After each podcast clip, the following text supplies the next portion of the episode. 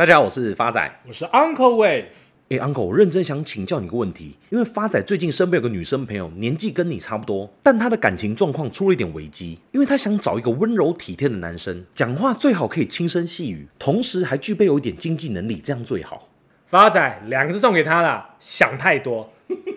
我跟你讲啊，女生到这种年纪，要找一个对象，会在你耳边唱歌，然后喜欢你的肉体，最后还会三不五时送你包包。Uncle 身边只有一个外国朋友符合这样的条件，他的英文名字叫 Mosquito。Uncle 立刻介绍给他。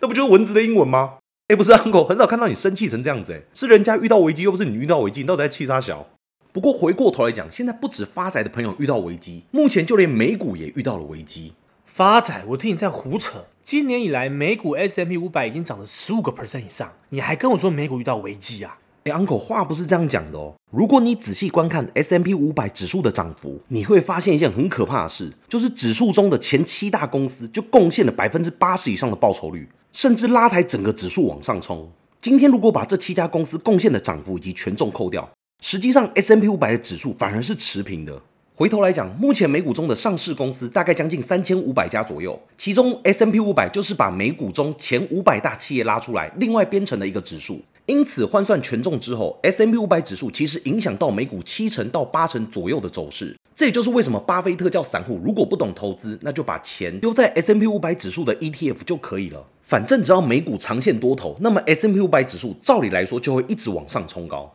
接着回到台股来，你会更有感。因为台湾加权指数是由九百六十三家上市公司组成，不过光前五十大的企业对台股走势的影响就非常大，所以这也被编成台湾五十指数。在此之后，就是元大投信在二零零三年推出台湾第一档指数型 ETF，也就是零零五零。截至目前为止，已经超过二十年以上了。这档 ETF 的市值规模已经成为台股 ETF 的王者。所以讲直白一点，零零五零就等于台湾的大盘。把这个逻辑放回到美股市场来看，S M P 五百指数因为七家公司的大涨而拉抬往上走，到底这个影响的程度有多夸张？我们从最新的权重来看就知道原因。根据最新的美股前十大权重股，这些公司权重占比中，第一名的苹果就占据了七点五个 percent 之多。别忘了，这是美股，拥有全世界最大的市场，但苹果居然还可以占据这么高的权重，你就知道这家公司影响力有多高了。而第二名到第七名的排序分别是微软占七个 percent，亚马逊占三个 percent，NVIDIA 占二点六个 percent，Google A 股占两个 percent，特斯拉占一点八五个 percent，Google C 股占一点八个 percent。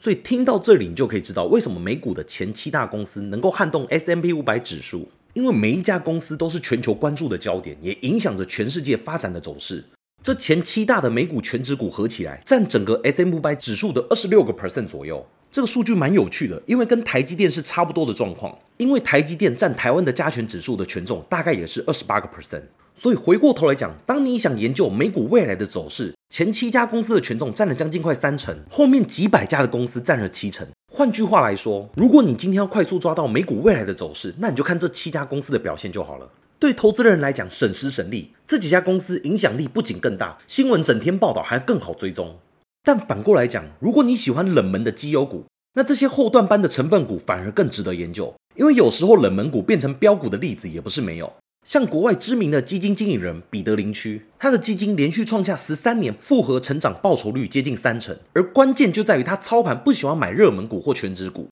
而是专门挖掘一堆冷门的绩优股，并提早大量布局，等到市场发现开始要追涨时，他再出货给市场接单。所以，假设你是追求这种超额绩效的投资人，那么研究冷门股就是你应该要做的事了。所以，由全值股带动整体大盘的状况，不只只有台湾出现所谓的垃圾盘而已，也就是指数上涨，但是只涨台积电，其他股票都没有表现的情况。现在美国也是出现像拉苹果的水果盘，或是拉微软的电脑盘，这也代表了未来的一种现象，那就是资金集中在全值股的局面会越来越常见。所以回过头来检视目前 S M P 五百的涨幅，这十五个 percent 主要都是来自于全值股的带动，其他中小型股却是持平或下跌的状况，这就是一个非常大的隐忧。因为如果是全指股一直上涨而已，那么其他的小型股也会出现所谓的资金排挤效应，就是市场投资人都只想买最强、最容易上涨的标的。所以你说只涨全指股不涨其他股是好事吗？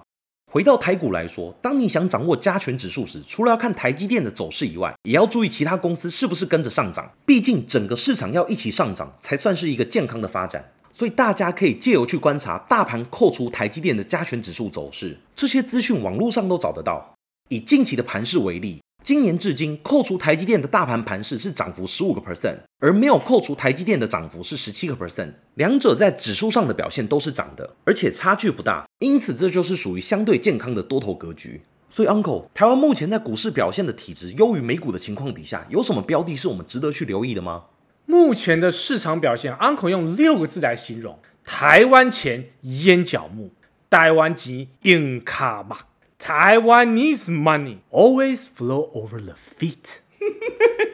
其实我听得懂，不用特别翻成英文呢、啊。因此，在这样的环境之下，只要你能够慎选标的，要赚钱并不困难。今天 Uncle 要跟各位亲爱听众朋友分享的标的，正是神准科技股份有限公司，台股代号三五五八，前身为神脑国际无线通讯事业群，于二零零六年十月分割设立神准，神脑为神准之大股东。公司主要产品包含无线网络系统产品、有线网络系统产品以及企业无线通讯系统产品。营业项目跟产品结构分别是：无线网络系统占四七个 percent，有线网络系统占四三个 percent，企业无线通讯系统占两个 percent，其他占八个 percent。Uncle 看好神准的因素有三：第一个，基本面，神准持续扩大全球布局。董事长蔡文和表示，因应新产品软体研发需求，五月在印度设点，将在第二季底、第三季招聘研发人员。另外，印度幅员广阔，固网基建落后，造就无线网络商机，五 G、FWA 都会有机会，将会开始拓展印度市场。除了印度以外，越南目前有一座租赁厂房已在进行试产，员工受训。而越南新厂土地一点九万平，预计二零二五年量产。未来生产人工密集型的产品，包含 WiFi、Access Point、电源等。台湾负责高阶的边缘运算企业端产品。神准国内也持续扩厂，二厂今年四月开始建立产线，目前产能已经建立三成，预计第二季底产线将会建制完毕。二厂整体可建十一条产线，预计今年大概只会投入一半，启用约五条产线。蔡文和也指出，二零二二年资本支出以六点七亿元创新高，主要是投在华亚两厂。至于今年光首季的资本支出就要达到二点零二亿元，另包含华亚二厂 SMT 组装线整体投入还要四到五亿元金额。合理推估，二零二三年资本支出应该会超越二零二二年。另外，神准乐观期待新产能未来的贡献，预估若华亚新厂产能稼动率拉到满载，台湾产能将可支撑每月约二十亿元的营收，全年可有两百亿元的业绩。